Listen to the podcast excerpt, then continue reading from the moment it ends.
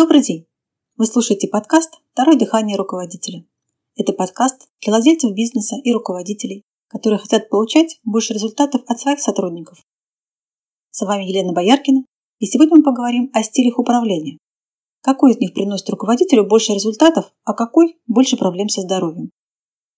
Как рождается несогласие сотрудника с политикой руководства? Почему сотрудники сопротивляются вашим действительно разумным распоряжениям? В чем причина того, что руководители, получившие работающие данные на семинарах и даже применяющие их, не получают ожидаемых результатов? Если вы слушали предыдущие выпуски, то знаете, что я часто говорю об основных задачах руководителя и подчиненного. Основная задача руководителя – добиваться выполнения работы посредством сотрудников, получать результаты, используя ум, руки, способности сотрудников. Руководитель ставит задачи, сотрудник их решает. Сейчас мы посмотрим на очень техничные моменты, из-за которых руководитель может не добиться выполнения тех задач, которые ставит перед подчиненными. Гениальная идея руководителя, похороненная в невыполненной работе сотрудника, не такая уж редкая ситуация. Так почему же? Итак, у руководителя есть идея, которую он хочет донести до сотрудника, или задача, которую он хочет ему поставить. И чтобы получить результат, а результатом в данном случае будет сотрудник, воплотивший идею или решивший поставленную задачу, Нужно учесть два момента. Собственно, саму идею, насколько она жизнеспособна, и то, как эта идея доносится. Мы сейчас не будем рассматривать жизнеспособность самой идеи, а посмотрим на то, как она доносится. Часто идея может быть гениальной, но именно действие по ее донесению неверным, из-за чего идея сотрудникам не принимается. Это первое, на что я хотела обратить ваше внимание сегодня. То, как передается идея или ставится задача, важнее самой сути задачи. Давайте сравним. Ситуация. Сотрудник не может разобраться в том, как правильно делается какой-либо отчет. Первый вариант. Так, и что? Не можешь разобраться, что ли? Давай-ка быстренько разбирайся, не тупи. Второй вариант. Ой, а ведь еще высшее образование у человека. Два плюс два сложить не могут. Да, чему сейчас учат, непонятно. Ну ты уж давай, попробуй разобраться, глядишь и получится что. Или третий вариант. Понимаю, есть сложности, но у вас достаточно квалификации, чтобы с этим разобраться. Я знаю, что вы можете это решить. Сколько вам нужно времени, чтобы уладить этот вопрос? То, как доносится идея, важнее самой идеи, если вы действительно хотите выполнить главную работу руководителя и получать результаты умами и руками сотрудников. И иметь еще при этом сотрудников, довольных тем, что они делают, и гордящихся этим. Пойдем дальше. В каком случае вообще сотрудник будет выполнять порученные ему задачи и достигать результатов? Когда выполняются два условия. Есть согласие сотрудника, и он компетентен в этом вопросе. Вопросы компетентности мы сегодня рассматривать не будем, только вопросы согласия. Знаете, какой главный капитал руководителя? Главный капитал руководителя – это желание сотрудников работать. И ключевое слово в этом желании – согласие. Согласие сотрудника, что это и есть его работа. Согласие, что нужно делать какое-то количество действий. Согласие, что ему надо повышать свою квалификацию, найти решение, остаться вечером и доделать работу. Согласие, согласие, согласие. И любое действие руководителя должно способствовать укреплению этого желания работать, укреплению согласия. В введении к нашему флагманскому тренингу «Второе дыхание руководителя» написано, что все инструменты используются исключительно для того, чтобы достигнуть сотрудникам большего согласия. Чем больше у сотрудника согласия с вами, с задачей, с работой, тем выше его желание работать. И мы сейчас посмотрим, как же должна передаваться идея или ставиться задача для того, чтобы достигать большего согласия с сотрудником. Существует три способа обращения с людьми. Самый низкий уровень – уничижение. Человек стремится сделать других меньше, чтобы стать больше, чем они, и таким образом получить возможность контролировать их. Руководитель, находящийся на этом уровне, скорее готов видеть своего сотрудника безмолвным исполнителем, не проявляющим никакой инициативы. Сюда относится идея «я начальник, ты дурак», сюда же начальник всегда прав и так далее. Если руководитель находится на таком уровне общения, то он подтрунивает над людьми, когда он критикует работу подчиненных, эта критика всегда разрушающая. Такие люди заостряют внимание окружающих на их недостатках, объясняя это тем, что они якобы хотят их улучшить. Это относится не только к руководителю, но и к любому человеку, находящемуся на таком уровне общения. Давайте приведу примеры. Первое. Ребенок моет посуду. Получается не очень чисто. Есть еще что улучшить способности ребенка мыть посуду. Мама, ну или папа, говорит, «О, Господи, ну как ты моешь? У тебя что, руки не тем концом вставлены? Это ж так просто, помыть посуду. Ты что, даже этого сделать не можешь? Хоть на что ты способен, а?» Или второй пример. Руководитель подчиненному. Вы допустили четыре ошибки в простейшем отчете. С таким отчетом справился бы даже первоклассник. Вы что, диплом в переходе купили? Все это уровень уничижения. К этому же уровню относится подавление инициативы людей. Куда ты хочешь пойти? На курсы вышивания? Это просто выкинутые деньги. Ты ж не усидчивая. Да руки у тебя не с того места растут.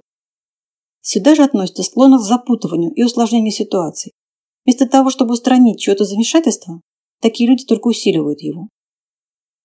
Понятно, что под внешним согласием подчиненного здесь прячется ненависть и отсутствие сотрудничества. И руководители, находящиеся на таком уровне, не могут использовать потенциал сотрудников и обычно приводят компании к краху. Причины, которыми они объясняют такой крах, могут быть различными, но истинная причина всегда одна – этот руководитель. Игроки и продуктивные сотрудники не получают от такого руководителя внимания, поощрения и всячески изгоняются из компании. А создатели проблем – ленивые, ноющие сотрудники – получают много внимания и дополнительных плюшек. Радует то, что таких руководителей немного. Теперь смотрите, если идея продается или задача ставится на таком уровне, может она достигать согласия? Даже если идея хороша, нет. Не будем больше про этот уровень, мы и так уделили ему слишком много внимания. Второй уровень, выше, господствование, характеризуется принуждением посредством наказания. Это уже более распространенный уровень. Если ты этого не сделаешь, будешь наказан. Не съешь суп – не пойдешь гулять.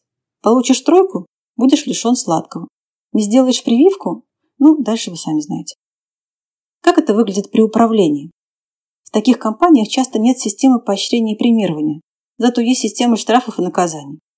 Что значит ты не успеваешь выполнить задачу? Быстро пошел и все сделал, иначе можешь писать заявление на увольнение. Еще пример. Когда нашу компанию обращаются с запросом на проведение корпоративных семинаров и тренингов, мы всегда интересуемся.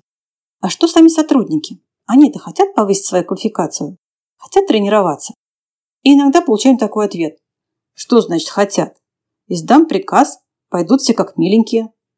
Цель – добиться подчинения любой ценой. Справедливости ради надо сказать, что те руководители, которые управляют, находясь на этом уровне, страдают от такого управления не меньше своих сотрудников. Такой стиль управления часто негативно сказывается на здоровье этих руководителей.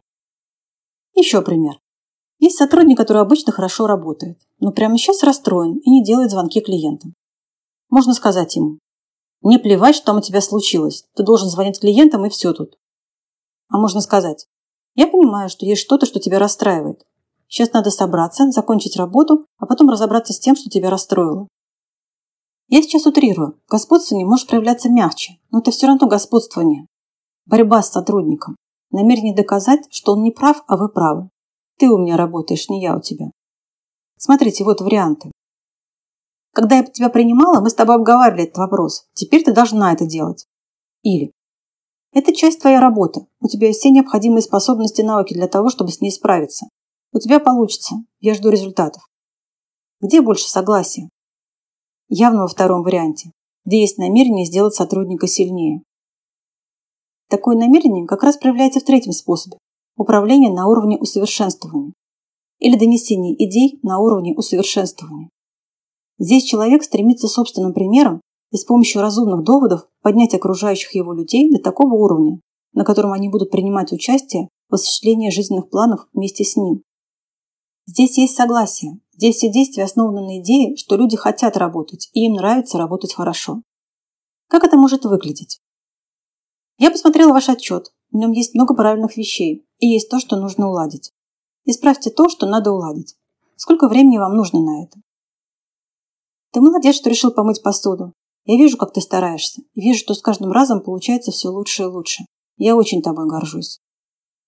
Или мы планируем организовать тренинг для сотрудников нашего отдела продаж. Тренинг будет не для всех. Никто никого не будет заставлять идти на него. Мы планируем, что пойдут те, кому это действительно нужно. Запись там-то и там-то. Иногда кажется, что общение на уровне усовершенствования – это более долгий путь. Но это только кажется. Только используя усовершенствование, вы можете создать команду сотрудников. Люди становятся более сильными тогда, когда усиливают их сильные стороны, а не тогда, когда им постоянно указывают на недостатки. Выбирать, какой стиль управления вы будете использовать, конечно же, вам. Мы на своих программах тренируем руководителей на управление в стиле усовершенствования. По нашему опыту это дает больше результатов меньшими усилиями. Да и чувствовать себя руководитель и сотрудники гораздо лучше. Это все, что я хотела вам рассказать сегодня. У меня к вам есть просьба. Мне хотелось бы знать, полезны ли вам выпуски подкастов. Дайте мне знать об этом любым удобным для вас способом. Вы можете написать комментарий, поставить лайк, подписаться на информирование о новых выпусках подкаста. Возможно, у вас есть вопросы, на которые вы хотели бы получить ответ. Если это так, то напишите мне по электронной почте, указанной в описании выпуска, и задайте свой вопрос. На этом все. Спасибо за внимание и до встречи в следующий четверг на подкасте «Второе дыхание руководителя».